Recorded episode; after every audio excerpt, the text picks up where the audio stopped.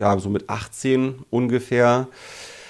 Da habe ich dann wie viele andere dann ähm, so eine starke Selbstfindungsphase gehabt, habe mich für Philosophie interessiert, habe irgendwie äh, versucht, aus der Welt irgendwie einen, einen und aus meinem Leben irgendwie einen Sinn für mich zu gewinnen. Und das, was mir da am meisten die Schuhe ausgezogen hat, ist das dünne Büchlein äh, Der Fremde von Albert Camus. Oh, Existenzialismus, dafür ist man natürlich anfällig in dem ja. Alter, ne? Bin ich immer noch ein bisschen ehrlich gesagt. Ich mag den Style irgendwie. Ich mag es von so auf so einer ästhetischen Ebene. Ja.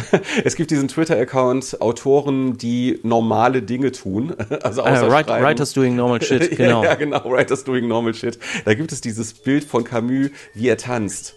Okay. Und, und da denke ich schon so, ah, das ist schon geil. Ich will auch so einen Anzug tragen und dann in dieses Schwarz-Weiß-Bild einsteigen mhm. und dann da mittanzen.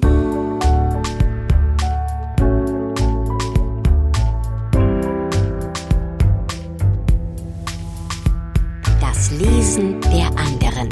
Prominente Menschen sprechen über Bücher, die sie geprägt haben. Mit Christian Möller.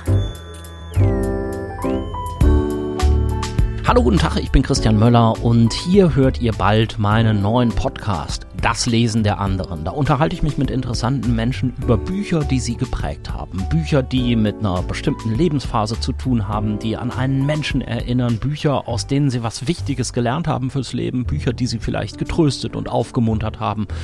Bücher, die sie schon dreimal gelesen haben, weil sie so toll sind. Oder vielleicht auch Bücher, die sie lesen mussten und vielleicht gehasst haben, aber die halt trotzdem hängen geblieben sind.